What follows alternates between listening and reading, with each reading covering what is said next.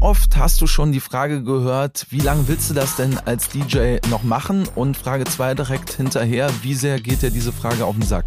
Ich glaube, am meisten hat mir diese Frage mein Vater gestellt, weil ah, okay. er irgendwie so, er immer so im Kopf hatte, so man kann nur bis 30 DJ sein. Und ich sag jetzt mal eine Antwort auf diese Frage, die ich noch nie gesagt habe. Ähm, da freue ich mich. Solange äh, AI mich noch nicht ersetzt. Der allerletzte Podcast mit Daniel Danger. Freut mich auf jeden Fall sehr, dass äh, wir zueinander gefunden haben, weil wir dürfen die Menschen direkt äh, aufklären, mein lieber Tobi. Normalerweise ähm, sind sie es ja gewohnt von mir, dass ich mit den Menschen unterwegs bin. In deinem Fall wäre das jetzt logistisch ein bisschen schwieriger geworden. Ja, wahrscheinlich, ne?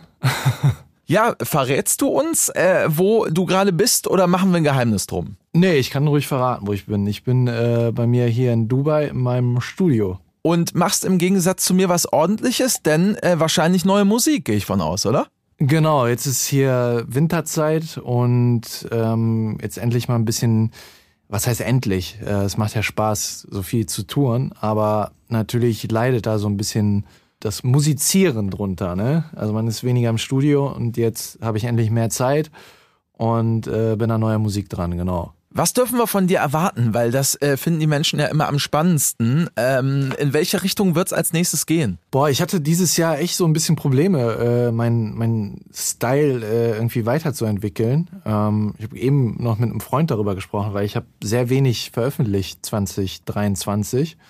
Und äh, das lag einfach daran, also dass mir selber die Sachen, die ich gemacht habe, jetzt nicht so wirklich gefallen haben. Und dann dachte ich, lieber weniger releasen, als Sachen rauszuhauen, die man nur so halb cool findet.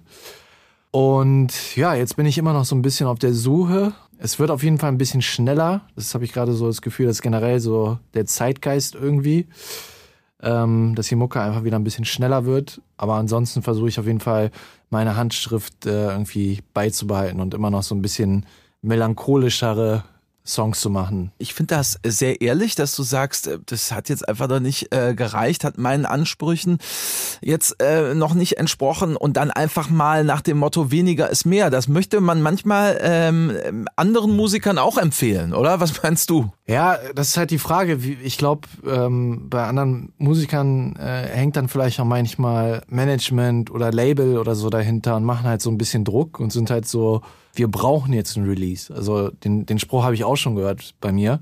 Wir müssen unbedingt noch was releasen. Und ähm, da denke ich dann halt immer so, okay, warum? Also wer macht diese Regel? Oder wie, wie viele Songs muss man denn releasen im Jahr? Und äh, deswegen dachte ich mir halt, keinen Druck machen und erst dann wieder was veröffentlichen, wenn man es wirklich feiert. Also meine Regel ist halt einfach, wenn ich selber ins Auto gehe und unbedingt äh, Song XY, den man die letzten Tage gemacht hat, immer wieder hören will und abends im Bett liegt und sich AirPods reinmachen, das Ding sich nochmal anhören will, dann äh, ist es okay, den Song zu veröffentlichen. Aber wenn ich keine Lust habe, den Song freiwillig zu hören, dann macht das keinen Sinn.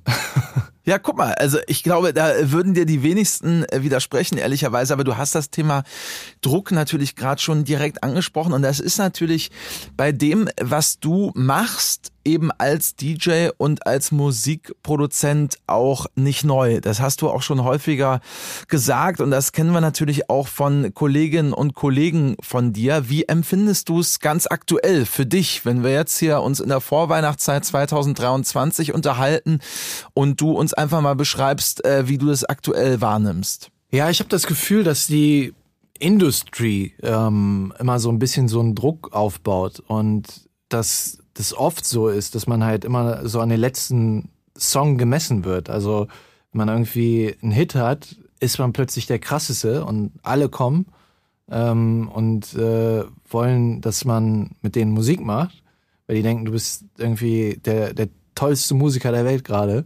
Aber wenn du dann halt ein, zwei Songs hast, die mal nicht so gut liefen, dann ruft keiner mehr an. Und diesen Cycle habe ich halt schon jetzt so ein paar Mal bei die letzten zehn Jahre miterlebt also das geht dann halt so schnell, dass plötzlich alle äh, so gefühlt vor deiner Haustür stehen, aber auch so schnell, äh, dass sich erstmal weniger Leute wieder melden bei dir. Ähm, das ist auf jeden Fall ein bisschen strange, weil nach Breaking Me kamen halt so viele Leute ganz plötzlich an. Da habe ich dann auch sogar einmal den Joke gebracht bei jemanden, meint halt so, ey, wir kennen es jetzt schon vier Jahre. Du wusstest ja meine Qualität. Brauchte ich jetzt Breaking Me als äh, Beweis dafür, so mäßig, ne? Das, das meine ich ja mit der, dass die Industrie da irgendwie so einen Druck aufbaut irgendwie. Breaking Me war dein internationaler Durchbruch 2019, äh, ja, und äh, da warst du noch keine 30, also zwar im Sinn, ich glaube, wenn ich richtig gerechnet habe, 27, du musst mich korrigieren, weißt es noch besser als ich? Ich muss selber nachrechnen. äh, Kein Problem, Sie, hier ja, haben wir die bei, Zeit. Bei Release 27 und äh, wo es wo es so ein richtiger Hit geworden ist, da war ich dann 28. Ja. War das in der Retroperspektive alles total surreal oder hast du es einfach nur als irgendwann äh, gerechten Lohn für die langjährige Arbeit empfunden? Wie siehst du es heute? Ähm, als erstes muss man halt dazu sagen, dass diese ganze Zeit, wo dieser äh, wo Breaking Me so explodiert ist und dieser ganze Erfolg kam, dass die Zeit generell für alle sehr komisch war, weil genau da ja die Pandemie angefangen hat. Und deswegen ja, ja, in der Tat. war das ein ganz, ganz komischer Mix halt, weil ich war ja schon so ein bisschen unterwegs als DJ die, die Jahre zuvor, hatte dann plötzlich einen Welthit und war halt so viel zu Hause wie, wie seit der Schulzeit nicht mehr irgendwie. Und ähm, das war halt generell so ein bisschen komisch. Ich glaube halt, wenn halt die Pandemie nicht gewesen wäre, dann wäre das wahrscheinlich alles viel heftiger gewesen, weil ich dann von heute auf morgen jeden Tag in ein anderes Land geflogen wäre, zu einem Festival, zu einer Show oder zu Promo. Ähm, und das hatte ich natürlich nicht. Ne? Aber man hat natürlich mehr Zeit gehabt zu Hause und äh, um die ganzen Zahlen und Charts zu verfolgen. Also ähm, ich hing irgendwie jeden Tag am Handy und äh, war plötzlich so ein Zahlen-Nerd und habe mir alle Statistiken angeguckt und so. Und ja, was hat das mit mir gemacht? Wie soll ich es sagen? Also verdient klingt so komisch. Aber ähm, hier kannst du alles sagen, hör mal. ähm, klar, also man hat jahrelang saß man einfach am Laptop und hat keine Ahnung hunderte oder vielleicht sogar tausende Songs gemacht, äh, die ja nicht funktioniert haben und ist immer dran geblieben. Also ich würde nicht sagen, dass es unverdient ist, aber ich würde jetzt auch nicht sagen, es ist komplett verdient, weil ich glaube, es gibt viele Musiker, die genauso viel Arbeit reingesteckt haben, nur dass ich halt ein bisschen mehr Glück hatte dann halt. Ne? Was wir auf jeden Fall beide festhalten können, ist, äh, wo du, glaube ich, auch mit äh, konform gehst, es war harte Arbeit. Also äh, ich glaube, das können wir jetzt hier auch nochmal festhalten. Ähm, man kann wahrscheinlich auch irgendwie einfach noch mehr Glück haben und mit dem ersten oder zweiten Song schon durch die Decke gehen, aber das ist, glaube ich, äh, das gehört auch zur Wahrheit dazu, dann wahrscheinlich eher wirklich die absolute Seltenheit. Oder wie empfindest du es? Ja, das glaube ich gut aus ausgedrückt. Also es war viel harte Arbeit, mit Glück auf jeden Fall auch. Aber ja, stimmt schon. Also es war jetzt nicht so, dass ich irgendwie, äh, weiß ich nicht, dass es so eine Eintagsfliege war oder so, dass ich mich mal kurz rangesetzt habe, Mashup gemacht habe und das plötzlich äh, weltweit abgegangen ist oder so. Sowas äh, passiert ja auch mal. Wenn wir noch mal ganz kurz noch ein bisschen weiter zurückspringen, du kommst gebürtig aus Solingen. Wann war dir denn klar, du möchtest genau in diese Richtung sehr gerne auch beruflich gehen, nämlich DJ und Musikproduzent? Also Musikproduzent war schon echt sehr früh. Ähm, das war 2007 oder 2008 müsste es gewesen sein. Also als ich dann angefangen habe, ähm, ja, am Laptop Beats zu machen, ähm, da war ich eigentlich schon so direkt, okay, das ist irgendwie die coolste Sache, die äh, ich jemals gemacht habe. Cooler als GTA spielen, cooler als äh, alle Playstation-Spiele. Da warst du 15, ähm, das müssen wir nochmal kurz reinwerfen, so ungefähr. Genau, genau. Ja, ja. Und als 15-jähriger Junge, äh, dem was Cooleres zu zeigen als GTA damals. Ist nicht glaub, so einfach. Äh, ist nicht so einfach. Genau, aber da hatte ich dann halt eher äh, im Ziel gehabt oder als Ziel gehabt, einfach Musikproduzent zu werden oder so Tontechniker, um gar nicht jetzt auf der Bühne zu stehen. Und genau, das war 2007, 2008 und 2015, also acht Jahre später circa, bin ich dann erst auf die Idee gekommen, DJ zu werden. Was war da der Schlüsselmoment für dich? Da war das Ding, dass ich halt früher immer für andere Leute einfach produziert habe, meistens auch Hip-Hop. Und irgendwann, also ich habe privat halt immer Dance gehört, aber in meinem Freundeskreis gab es halt sehr wenig Leute, außer Dougie B äh, damals, die äh, das auch gehört hat. Und wir haben dann halt immer die, keine Ahnung, uns die neuesten Lieder von Avicii, Swedish House Mafia und so weiter geschickt. Und irgendwann meinte sie halt, äh, warum machst du nicht sowas auch? Mach doch mal House Beats oder EDM Beats. Und dann habe ich halt angefangen, habe Spaß daran gehabt und irgendwann einfach ein Song mal veröffentlicht und das war 2014, der Song hieß Light It Up und der hat schon auf YouTube und auch streamingmäßig ganz okay funktioniert und da habe ich dann gemerkt, okay, die Leute, die haben scheinbar Bock darauf, ich habe darauf Bock und da habe ich einfach weitergemacht und seitdem, äh, ja, ist eigentlich das mein Hauptding geworden, jetzt seit über neun Jahren schon. Guck mal, und die Nummer, die du gerade erzählt hast mit Dagi B und 2014 steht noch nicht mal bei Wikipedia. Darauf bin ich gerade sehr stolz. Geil. Ja, wenn man sich vorbereitet und äh, das sollte man ja, finde ich, wenn man äh, mit lieben Menschen spricht, äh, dann gehört's ja in der heutigen Zeit auf jeden Fall mindestens einmal dazu, äh, Wikipedia zu durchforsten. Insta natürlich sowieso, ja, das ist natürlich ganz klar. Darüber hinaus habe ich aber auch ein, zwei Artikel über dich gefunden im Netz und äh, bei einem war tatsächlich die Schlagzeile zugegebenermaßen natürlich aus dem Boulevard Druck, Schlafmangel, diese Opfer bringen die DJs für den Erfolg. Das ist natürlich ein bisschen reißerisch formuliert, Boah. aber ähm, wir haben ganz am Anfang schon mal drüber gesprochen. Es geht natürlich um das Thema Druck, aber du atmest schon tief durch. Das ist eine Schlagzeile, die gefällt dir nicht ganz so gut, höre ich raus. Ey, es ist so, äh, ich glaube, man darf jetzt nicht sagen, welche Zeitung das ist, aber es ist ein. Wir machen es einfach nicht, die Leute wissen es, glaube ich, selber. Deswegen habe ich mich auch drumherum laviniert. Ja. Nee, also die, das war eine Interviewanfrage damals, wo es auch schon darum ging. Also es war jetzt nicht, dass mir komplett das Wort umgedreht äh, wurde. Aber ähm, ich dachte halt einfach, es geht so darum, so einfach locker darüber zu reden, dass man halt Druck hat, wie man mit schlaflosen Nächten rumgeht und so. Und dann hat das Interview wirklich gefühlt daraus nur bestanden, erzähl, wie scheiße dein Leben ist. Und ich war so die ganze Zeit, ja, okay, es ist alles geil, aber klar, es ist manchmal nervig, wenn man halt so früh aufstehen muss und äh, irgendwie auf dem Festival spielt, dann nur zwei Stunden schlafen kann. Das ist hart, aber es ist trotzdem geil. Das habe ich halt immer wieder erwähnt, weil ich finde das so schlimm, wenn man halt seinen Traumberuf hat, aber dann trotzdem rumjammert. Also gewisse Opfer muss man immer bringen. Und äh, so habe ich es auch eigentlich die ganze Zeit gesagt, aber es war die ganze Zeit äh, die nächste Frage, äh, ja, und äh, was, was geht's dir denn gut? Oder erzähl mal noch mehr, was ist denn noch so schlimm? An dem DJ-Leben. Und äh, ja, also es wurde ein bisschen mir das Wort umgedreht, sage ich mal. Oder ich wurde in eine komische Richtung gelenkt, sagen wir es mal so. Aber genau das finde ich gerade ehrlich gesagt äh, mal genauso spannend wie ehrlicherweise auch wichtig, den Menschen da draußen mal zu sagen, ähm, und das hast du ja gerade wunderbar getan aus deiner Sicht, man sollte vielleicht nicht immer alle Artikel für bare Münze nehmen, die es so im Netz über einen gibt, oder? Ähm, ich habe bisher selber äh, noch keine schlechte Erfahrung damit gemacht, aber tatsächlich war das das erste Mal, wo ich danach einen Artikel gelesen habe und so dachte so, boah, warte mal, so das ist schon sehr dramatisch jetzt geschrieben. Also so habe ich es nicht beschrieben. aber auch entspannt. Also es war tatsächlich so ein bisschen auf Instagram auch so ein paar Hate-Kommentare dann so, ey, was stellst du dich so an? Und äh, ja, ich bin Bauarbeiter, muss auch jeden Morgen um fünf aufstehen und so.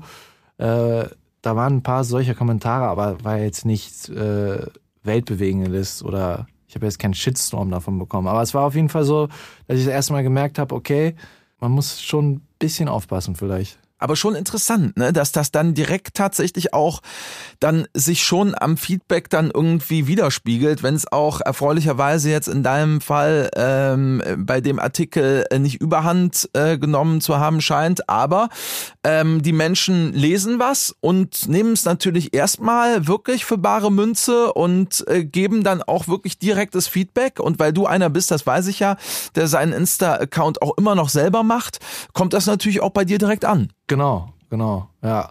Und die meisten lesen ja auch nur Schlagzeilen oder so und das, das Wortlaut hast du ja jetzt da, da vorne irgendwie Schattenseiten des DJ-Lebens und äh, Druck, Schlafmangel dieser Opfer bringen DJs für den Erfolg. Superstar Topic über Schattenseiten. Ja, also bisschen sehr hart. Das einzig Coole daran ist eigentlich Superstar Topic, oder? Ja, genau, das ist halt auch ein bisschen übertrieben. Aber komm, das, also da, da darfst du dich doch jetzt nicht gegen wehren, oder? Das nimmt man doch dann äh, entsprechend nee, nee, erstmal nee, wohlwollend zur Kenntnis, oder? Das nehme ich gerne an. Das nehme ich gerne an. Nein, aber ich meine, ich finde das ja äh, wirklich, äh, darauf kommt es ja auch so ein bisschen an, weißt du, äh, und das gehört ja auch dazu. Äh, ich meine, ich finde, du hast es eben eigentlich super gut auf den Punkt gebracht. Ähm, zu jedem Job äh, gehören, glaube ich, Momente, wo man vielleicht mal sagt, ja, das ist jetzt vielleicht ähm, nicht unfassbar cool gerade, aber ich sag mal, ich glaube, da können wir uns ja auch hier wieder beide äh, zusammennehmen, wenn man so ein Privileg hat, äh, so einen Job ausüben zu dürfen wie wir, die äh, ja wirklich mit äh, Spaß und Unterhaltung und guter Laune im größten Teil der Fälle ihr Geld verdienen dürfen, dann denke ich mal, bringt das auch eine gewisse Dankbarkeit irgendwie mit sich, ja, und eine gewisse Demütigkeit, die höre ich aber bei dir zwischen den Zeilen hier auch definitiv mehr als raus. Oder wie geht's dir da? Ja, auf jeden Fall. Ich erinnere mich auch daran, dass ich einmal an einer Stelle in diesem Interview äh, gesagt habe, dass zum Beispiel auch eine Schattenseite ähm, ist, dass man halt eigentlich den ganzen Sommer keine Wochenenden hat und damit halt oft mal eine Hochzeit verpasst, einen Geburtstag oder irgendein Familienevent oder so. Da habe ich aber dann auch gesagt, aber im gleichen Gegenzug hat man auch so Sachen, dass man, keine Ahnung, mit äh, fünf, sechs, sieben, acht seiner engsten Freunde äh, auf dem Perukaville ist und äh, da äh, die bei mir auf der Bühne sind, wenn ich auftrete und dann sind wir, haben wir einen Backstage-Raum auf diesem Festival und machen einfach den ganzen Tag Party oder, oder äh, das ganze Wochenende sogar teilweise. Ne? Das ist halt äh, da, da, dann wieder das Positive daran. Ähm, aber das wurde dann halt leider nicht erwähnt. Also deswegen, das, das, das meine ich halt mit diesen, dass man halt für gewisse Privilegien oder auch äh, geile Dinge, die man hat, trotzdem auf irgendeiner Seite dann Opfer zu bringen hat. Ich gebe dir jetzt äh, ganz bewusst nochmal äh, die Zeit, mein Lieber. Was ist denn das, was dir eigentlich aktuell am meisten Spaß macht an dem Job als DJ? Ähm, ich glaube, am meisten Spaß macht tatsächlich gerade. Oh, warte mal, lass ich mir kurz überlegen. Lass mich mal tief in mich gehen der allerletzte Sponsor. Während Topic gerade in sich geht und die passende Antwort zu meiner Frage sucht, darf ich die Gunst der Stunde nutzen und mich ganz herzlich bedanken bei Bakerman, unserem heutigen allerletzten Sponsor aus Gronau im Münsterland. Die liefern Snacks to go, sind also quasi der Bäcker der Neuzeit, also der moderne Bäcker. Und äh, sie haben mir hier auch was ähm, hinterlassen, äh, sozusagen einmal zum Reinbeißen. Und wenn das nicht nach Dubai passt, dann weiß ich auch nicht. Das ist der Würstchen-Dog. Ja. Ein Plunderteig in markanter Wickeloptik, gefüllt mit einem knackigen Würstchen aus Schweinefleisch. Und das auch noch mit würzigen Ketchup verfeinert. Also da bin ich mir sicher, das wäre auch in Dubai der letzte Schrei. Aber das Schöne ist, in NRW und in ganz Deutschland gibt es schon überall. Und ich bin mir sicher, irgendwann schafft es der Würstchendog von Bakerman auch nach Dubai. Jetzt bin ich aber zuversichtlich, dass Topic inzwischen so sehr in sich gegangen ist, dass er die Antwort auf meine Frage, was ihm denn am DJ-Dasein am meisten Spaß macht, gefunden hat. Weiter geht's mit der Podcast-Folge und Grüße und Danke nach Gronau und Bakerman. Ähm, es ist halt sowas unfassbar Positives. Irgendwie, ich meine, man geht auf die Bühne, man spielt die Songs, die man äh, einfach selber, also teilweise deine eigenen Songs oder halt Songs von anderen DJs, die du aber selber einfach in dem Moment hören willst und auf die du Bock hast. also so lege ich halt auf. Ähm, also ich habe nie ein vorgefertigtes Set. Ich habe immer einen Pool aus, keine Ahnung, 100, 200 Songs und wenn ich halt irgendwie denke, okay, jetzt könnte der und der Song gut passen, dann ist es aber auch meistens so, dass ich diesen Song einfach jetzt hören möchte.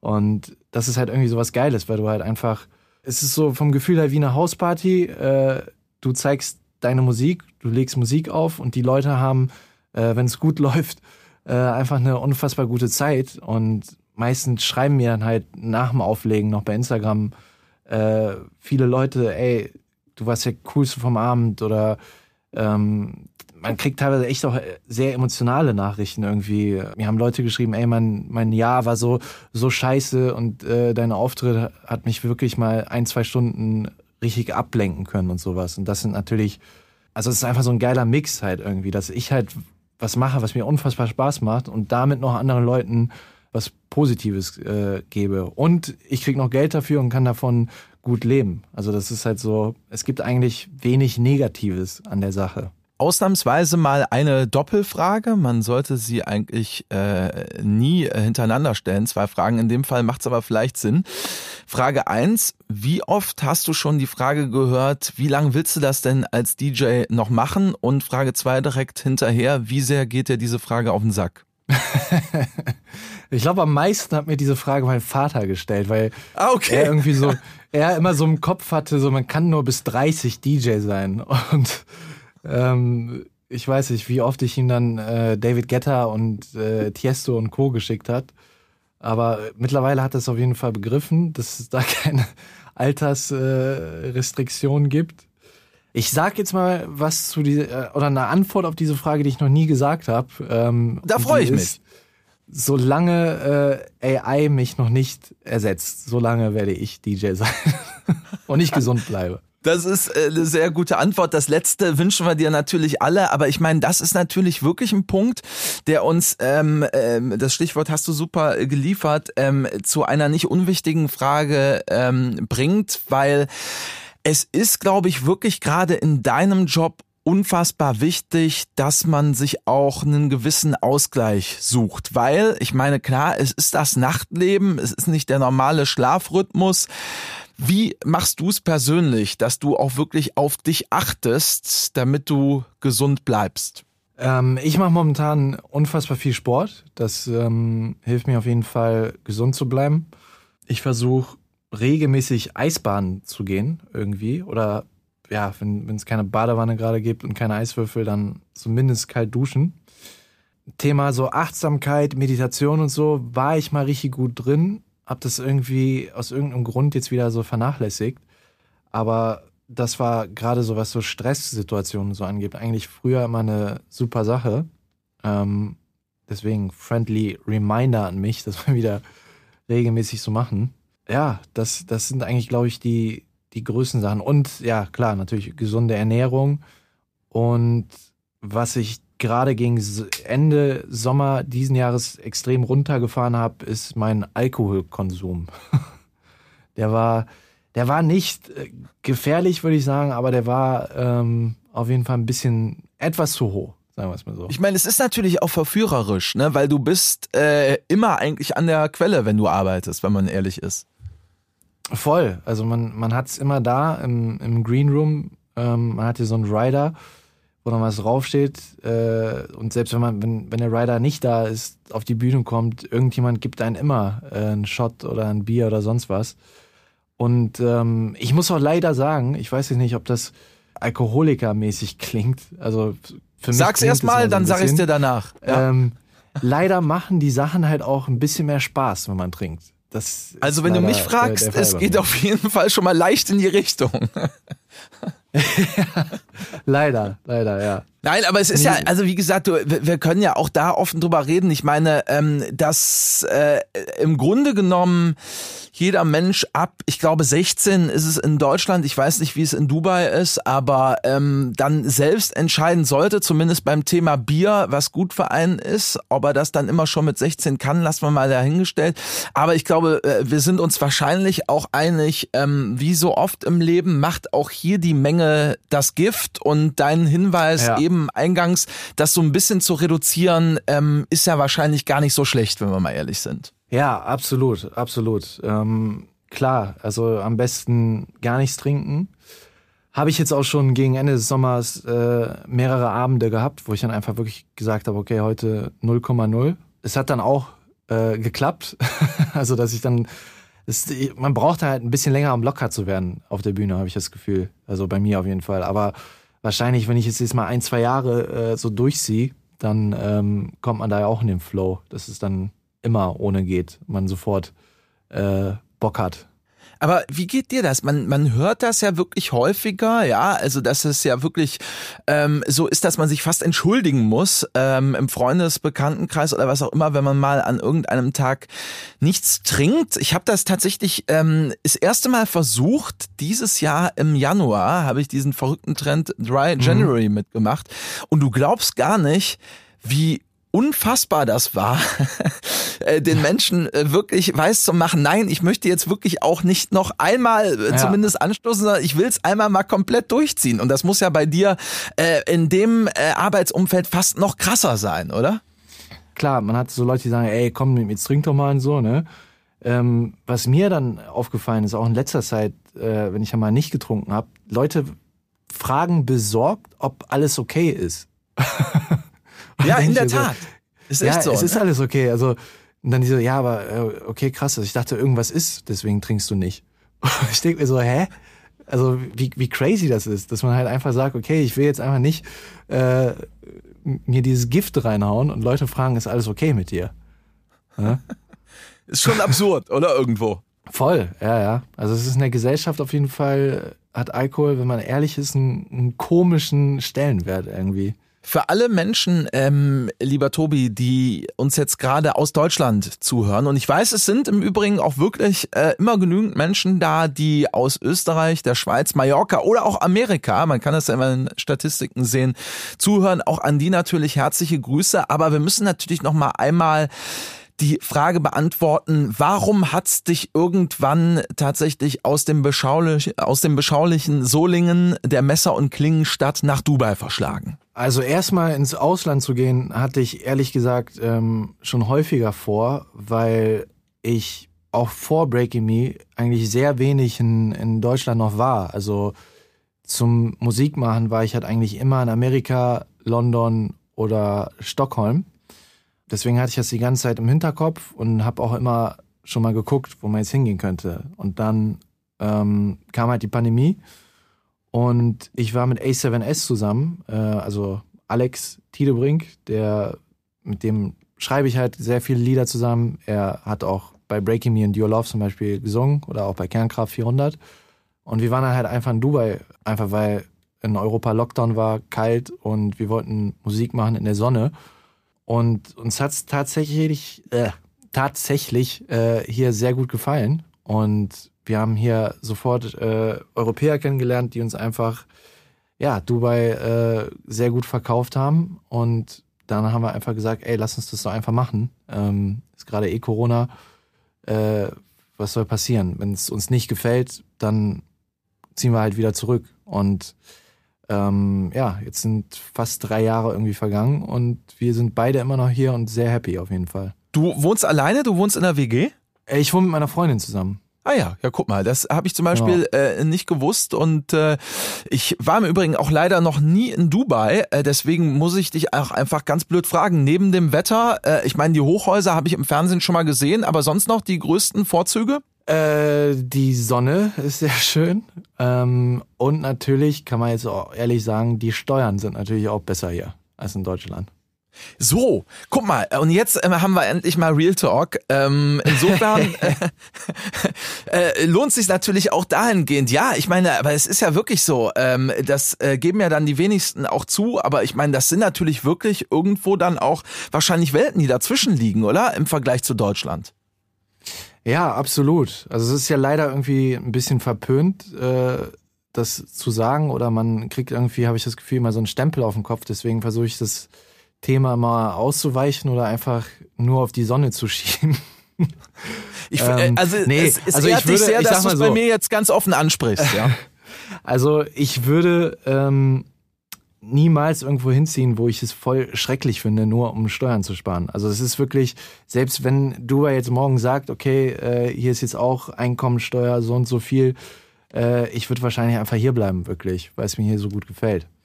Ähm, aber klar, das war natürlich ein Riesenpunkt. Gerade ich wusste ja, okay, wenn, wenn, wenn jetzt die Pandemie vorbei sein wird, dann ein, zwei, drei, vier Jahren, also das wusste man ja damals nicht, wie lange es noch dauert, werde ich ähnlich in Deutschland sein. Also das kam ja noch dazu. Also ich bin ja, ob ich jetzt in Dubai gemeldet wäre, äh, gemeldet bin und hier lebe oder halt in Deutschland, wahrscheinlich hätte sich mein, also mein Leben wäre genauso viel, dass ich, keine Ahnung, 250 Tage im Jahr einfach durch die Welt reise. Ne? Nur, dass ich halt zwischendurch nach Dubai zurückkomme, anstatt nach Deutschland. Also so viel bin ich nicht hier, sagen wir es mal so. Wenn wir jetzt mal ähm, drüber nachdenken, also äh, für die meisten, die sich das jetzt vorstellen, klingt Dubai vermutlich ja zwangsweise nach Urlaub, ja, und nach, wie du eben schon gesagt hast, super schönes Wetter ähm, und einfach äh, äh, Strand, Meer, was auch immer, ja, also ähm, dass man äh, da sozusagen wirklich in diesem Urlaubsfeeling direkt ist. Hast du das auch nach drei Jahren jetzt da wohnen immer noch oder hast du dieses Urlaubsfeeling jetzt eher, wenn du irgendwann nochmal zur Family nach Solingen kommst? Ich finde generell äh, Urlaub in Dubai ein bisschen fragwürdig. Also ich finde, es ist nicht so der Place zum Urlaub machen, auch wenn hier so viele Touristen hinkommen. Und ich glaube, ähm, Dubai war wieder die äh, Stadt, wo die meisten Touristen irgendwie im Jahr waren. Also keine Ahnung, nach was die Statistik geht oder wo die, wo, wo die Touristen am meisten Geld ausgegeben haben oder so. Ähm, und ich frage mich halt immer, okay, was, also was macht man hier im Urlaub? Man geht in Malls oder in die Wüste und an den Strand. Ähm, mehr, mehr geht nicht eigentlich. Ähm, was, was ich halt hier sehr krass finde, ist eher, ähm, wie viele interessante Leute man auch kennenlernt. Ähm, weil natürlich aus der ganzen Welt äh, einfach viele Leute mit viel, mit, mit krassen Ideen irgendwie ähm, hier hinkommen und man einfach manchmal zufällig äh, in einem Restaurant oder von einem Freund von einem Freund äh, kennenlernt, der einfach irgendein krasses Business macht, von dem man noch nie so wirklich gehört hat oder ähm, der ein altes Business macht, äh, aber halt auf eine ganz neue, innovative Art. Und ähm, den Vibe finde ich halt eher, eher, dass sehr viele schlaue Köpfe hier irgendwie zusammenkommen. Ist es tatsächlich so ein bisschen äh, wie auf Malle? Wahrscheinlich nicht ganz so schlimm, ne? Dass es mehr Deutsche gibt als irgendwie Einheimische? Nee, Deutsche sind hier gar nicht so super viele, aber es sind sehr viele Engländer hier. Also England äh, und, und Dubai sind sehr gut verknüpft. Ähm, das ist auch so, was ich eben meinte mit dem, dass es so ein bisschen verpönt ist in Deutschland. Also in Deutschland hat es einfach einen schlechten Ruf. Wenn ich irgendwie, keine Ahnung, mit Family oder Bekannten nochmal essen war, man sagt, okay, man zieht nach Dubai und dann ist halt so, öh, was bist du denn da?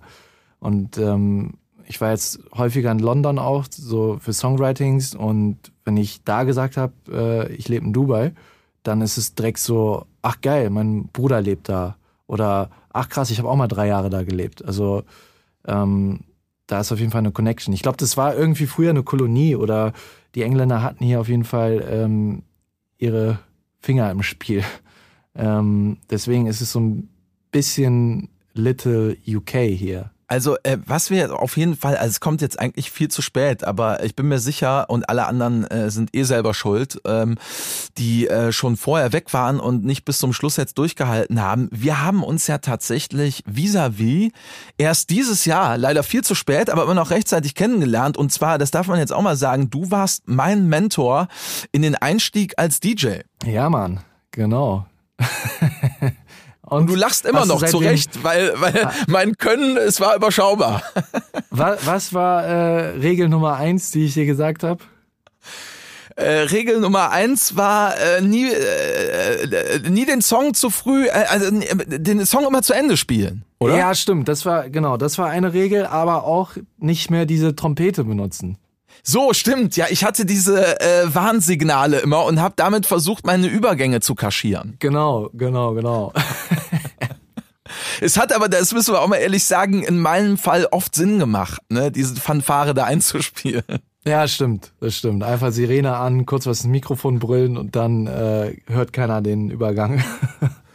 Nein, aber ich muss da jetzt wirklich hier auch mal eine Lanze äh, brechen und ich muss auch ehrlich sagen, ich meine, wir alle haben ja Du, ich, wir alle, äh, davon kann sich gar keiner schützen, das ist, glaube ich, menschlich überall. Ähm, und wenn wir es nicht wollen, manchmal ein gewisses äh, Klischee, Vorurteil klingt immer so negativ behaftet, aber du weißt, was ich meine. Und ähm, ich habe ja tatsächlich, also äh, unser äh, beider guter Kumpel JC Zeller, schöne Grüße auch an der Stelle, mit dem ich ja irgendwie äh, bei 1 Live schon seit Jahren zu tun habe, da habe ich immer schon so gedacht, nee, das ist nicht einfach so. Ja, ich habe mich aber noch nie so sehr mit der Materie beschäftigt wie in diesem Jahr. Und ich habe wirklich nicht zuletzt durch dich jetzt und dann auch nochmal natürlich durch JC, der mich bei diesem äh, äh, DJ-Projekt bei Peruka will auch noch unterstützt hat, wirklich endgültig gelernt, das kann längst nicht jeder und das ist wirklich ein richtig krasses Handwerk, wenn man es denn wirklich richtig angeht und die Songs wirklich selbst an, abmischt, ja, und wirklich auch, weil viele haben ja wirklich nur im Kopf, man drückt auf Play und reißt die Hände ein bisschen nach oben und bedankt sich dann und sagt auf Wiedersehen. Also das muss ich jetzt wirklich mal sagen, da kann ich für dich jetzt eine Lanze brechen und für JC mindestens auch, äh, ich, viele andere DJs kann ich nicht sprechen, aber ähm, das war jetzt äh, meine äh, Wut Ausrede fast, ja, für, für deine Profession hier, dass das wirklich nicht, nicht jeder oder nicht jede kann. Also ich hoffe, das war jetzt nicht geplant, oder, aber ist so aus mir rausgebrochen, wollte ich jetzt einfach auch mal sagen. Das freut mich, das freut mich sehr zu hören, dass du die Kunst des DJing äh, jetzt, äh, ja, ähm, schätzt. Ja, nein, hundertprozentig. Also äh, beherrscht wäre das falsche Wort. Du hast es zu äh, Recht nicht benutzt in meinem Fall, ja. Aber schätzt wirklich.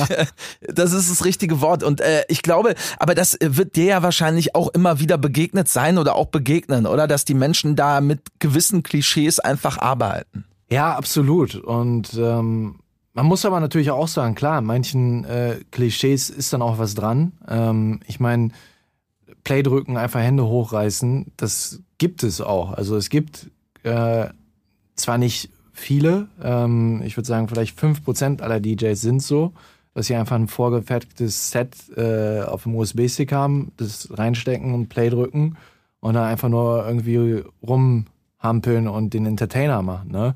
Wobei man da dann auch wieder sagen muss, okay, er ist vielleicht jetzt nicht als DJ äh, oder das DJing ist jetzt nicht seine Kunst, aber dann wiederum das Entertainen. Ne? Ähm, aber wenn man mal ganz ehrlich ist, der Laie wird's ja wahrscheinlich noch nicht mal unbedingt immer merken, oder? Genau, der Laie merkt es nicht. Und ähm, deswegen würde ich auch sagen, ähm, wenn, wenn ein DJ das macht, einfach Play drücken ähm, und die Leute das feiern und eine geile Zeit halt haben, dann ist es auch okay. Also aber hör mal jetzt, ich meine, es ist natürlich irgendwo, äh, es, es kränkt wahrscheinlich so ein bisschen äh, deine Ehre, aber du weißt, wie ich es meine. Warum machst du es dir dann nicht einfach auch ein bisschen einfacher? Ey, ich sag ganz ehrlich, ähm, mir würde es keinen Spaß machen, weil einfach, also einmal hätte man ja dann ein Set, was man halt immer spielt und es wäre halt ultra langweilig. Also stell, stell dir einfach vor, Versteh ich. Ja. du hättest jetzt den ganzen Sommer äh, und du wüsstest jedes Mal, was jetzt kommt, was jetzt als nächstes kommt und ähm, ja, dann, dann stehst du halt wirklich da oben, musst halt nichts machen. ähm, und ich finde halt, was mir halt so unfassbar viel Spaß macht, sind halt ganz oft, ja, dass man, dass man halt einfach manchmal eine, ach, wie kann ich das erklären, ähm, eine Energy oder ein Vibe äh, erzeugen kann, einfach nur mit, mit äh, wie, wie man Songs hintereinander spielt oder welchen Song man jetzt bringt sowas muss man ja spontan machen können. Und das würde halt einfach nicht funktionieren, wenn man halt ein vorgefertigtes Set hat.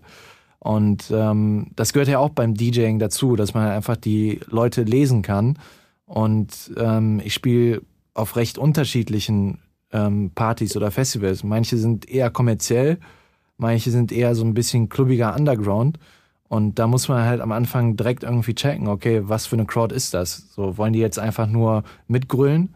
Dann bringt es jetzt nichts, wenn ich irgendwie äh, Underground-Techno-Songs äh, spiele, wo einfach nur acht Minuten äh, eine fette Kick ist, so gefühlt. Ähm, anders wiederum hat man halt eine, eine coolere Underground-Crowd, äh, ähm, dann sollte man wahrscheinlich jetzt nicht David Guetta Titanium spielen. So. Das hab sogar weißt du? ich verstanden. Ja. Aber apropos fette Kick, du wirst jetzt wahrscheinlich absolut äh, begeistert wie fassungslos sein. Aber der Drop, den habe ich mir gemerkt, der ist ja tatsächlich auch essentiell als DJ, also sozusagen der Höhepunkt. Und da müssen wir aber ja auch Real Talk äh, ehrlich sein. Da hast du natürlich, ähm, sag ich mal, einfach, ähm, wenn du es so machst, wie du es natürlich als absoluter Profi und äh, Star-DJ machst, aber da hast du natürlich ähm, eine andere Fallhöhe, dass im Prinzip auch mal was schiefgehen kann. Ne? Meinst du, wenn ich jetzt live auflege? Oder? Absolut, im Live-Moment. Vor äh, Zehntausenden von Menschen. Ja, beim Drop kann eigentlich nicht schief gehen, weil da hat man den Song ja schon reingeladen und ähm, der läuft. Also wo, wo halt was schief gehen kann, ist halt beim Übergang. Ähm, und das ist natürlich mir auch schon hier und da mal passiert. Aber ähm, meistens kriegen das die Leute gar nicht so wirklich mit, finde ich. Irgendwie, Guck mal, bei mir haben sie es mitbekommen. Das ist und äh, ich, ich finde es super, dass du auch gerade hier nochmal mich dazu recht korrigiert hast. Ich meinte natürlich den Übergang. Ne? Aber das Drop der Höhepunkt ist, stimmt aber, oder? Da habe ich jetzt keinen Scheiß erzählt, ausnahmsweise. Ja, genau, das, das stimmt. Das ist das, wo man halt runterzählt ähm, und dann alle springen. Und was war nochmal dieser wichtige Knopf, den du mir auch gezeigt hast? Ich komme jetzt gerade nicht auf den Namen. Ich denke die ganze Zeit schon äh, wieder drüber nach, der so ein bisschen hallig wird. Ähm, ah nee, diesen Filter hatte ich hier, glaube ich, noch gezeigt. Ja, dass der Filter. Halt an manchen Stellen, wo man weiß, okay, hier ist der Refrain, das können alle Leute mitsingen, äh, singen, dass man den dann manchmal ähm, ja runterdreht, dass man die Crowd mehr hört. So. Und ähm, ich hab's leider wirklich, ich hab's nicht hinbekommen, sag ich dir auch ganz ehrlich. Du warst ja dann leider bei meinem finalen Auftritt nicht dabei, was übrigens krass war. Mehrere tausend Menschen, für mich äh, mega krass, äh, auf äh, der Brainwash Stage bei Perukaville. Da war schon ordentlich was los. Ich hab's nicht geschafft, die Fanfaren und die Tröten wegzulassen. Ich muss mich da nochmal bei dir entschuldigen. Nein. Ich hätte es einfach nicht hinbekommen. Mensch. Nächstes Jahr dann aber. Ich wollte sagen, das muss der Anspruch sein, äh, aber es gibt tatsächlich immer noch auch bei Insta ähm, äh, in meinen Story-Highlights äh, tatsächlich die Reise von mir als DJ zu Perukaville, wo äh, Topic auch mit am Start ist. Und äh, ich habe mich wirklich sehr gefreut, mein Lieber, dass du dir heute die Zeit genommen hast. Und äh, es war ja, und das hat mich wirklich gewundert, äh, da hatte man eine Parallele hier zu Nordrhein-Westfalen ähm, gar nicht ganz so klar, dass du es durch den Stau, Stau schaffst. Ja, hier, also hier in Dubai ist auf jeden Fall auch wilder Verkehr. Ähm, und zwar ja schon ähm, hier, äh, wie heißt, Berufsverkehr. Ja, so ja, ja, Stunden richtig. Später. Ja. Ja, das kennen wir Genau. natürlich aus Nordrhein-Westfalen. Äh, Ich darf dich aber jetzt natürlich nicht entlassen, mein Lieber, ohne die Frage zu stellen in der Vorweihnachtszeit, wie feierst du denn eigentlich Weihnachten? Äh, tatsächlich hier in der Sonne. Ähm, wir hatten viel hin und her überlegt, weil wir die letzten zwei Jahre auch schon hier waren und eigentlich meinten, irgendwie so ein richtiger Weihnachtsvibe kommt hier nicht auf. Also klar, ist natürlich alles schön dekoriert hier, auch wenn es ein muslimisches Land ist und man eigentlich nicht meinen würde, dass die hier sowas zulassen, aber ähm, es ist komplett, also ähm, alles voll dekoriert und komplette Weihnachtsstimmung. Aber natürlich äh, 25 Grad und kein Schnee. aber Sand. Ich denke mal, äh, du wirst vielen Menschen gerade die Nase noch mal richtig lang gemacht haben zum Schluss, aber wer kann, der kann, möchte ich an der Stelle mal sagen. Was, was geht bei dir an Weihnachten? Ja, ich bin, äh, und dann jetzt wird's wirklich traurig. Ich äh, stehe tatsächlich von 18 bis 0 Uhr auch dieses Jahr wieder ganz alleine im 1 Live Sendestudio und hoffe, dass sich äh, annähernd so viele Menschen melden wie äh, in den letzten Jahren, die mir erzählen, wie sie Weihnachten verbringen. Ich äh, werde tatsächlich äh, Sendung haben. Ach krass, am 24. Ohne Scheiß. Wow. Ist, Einer muss es äh, ja machen, sad. mein Lieber. Ja, ja, das ist Ja. sad.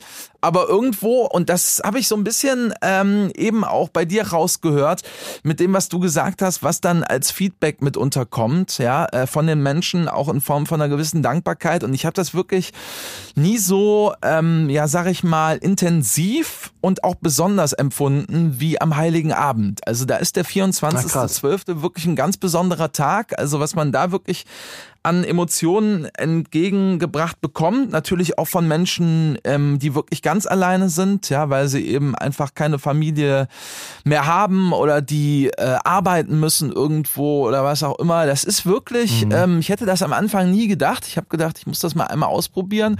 Ähm, und ich mache das deswegen jetzt, ich glaube, zum vierten oder fünften Mal und immer noch wirklich sehr, sehr gerne, weil es da immer wieder Gespräche gibt, die man sonst an keinem anderen Tag im Jahr so führen kann. Krass, ja, das glaube ich dir. Muss ich mal reinhören. Aber ey. keine Sorge, ich rufe dich nicht an. Vielleicht rufe ich hier an. Mal, da würdest du äh, mich wirklich mit überraschen und auch äh, viele andere Menschen. Und du weißt, du kannst mich natürlich jederzeit anrufen. Ich danke dir auf jeden Fall sehr, mein Lieber, ähm, dass du dir die Zeit genommen hast und wünsche dir natürlich und deiner Familie, deinen Liebsten, ein frohes Weihnachtsfest. Und nächstes Jahr äh, auf Perukaville, wer weiß, stehen wir dann zumindest bei der Aftershow-Party gemeinsam an den Turntables. Das wäre doch was. Ja, sehr gerne. Ja, dir und euch auch. Schön ins Weihnachtsfest und auch einen guten Rutsch dann schon. Und äh, ja, hoffentlich bis, bis äh, bald. Genau, und dieser Schlusssatz gilt übrigens auch, und das ist ja wunderbar, wenn ihr den Podcast erst im Januar, März oder vielleicht jetzt Mai 2024 hört, dann nimmt den guten Rutsch einfach schon fürs nächste Jahr mit. Ist doch super. Genau. Das war der allerletzte Podcast mit Daniel Danger. Bis zum nächsten Mal.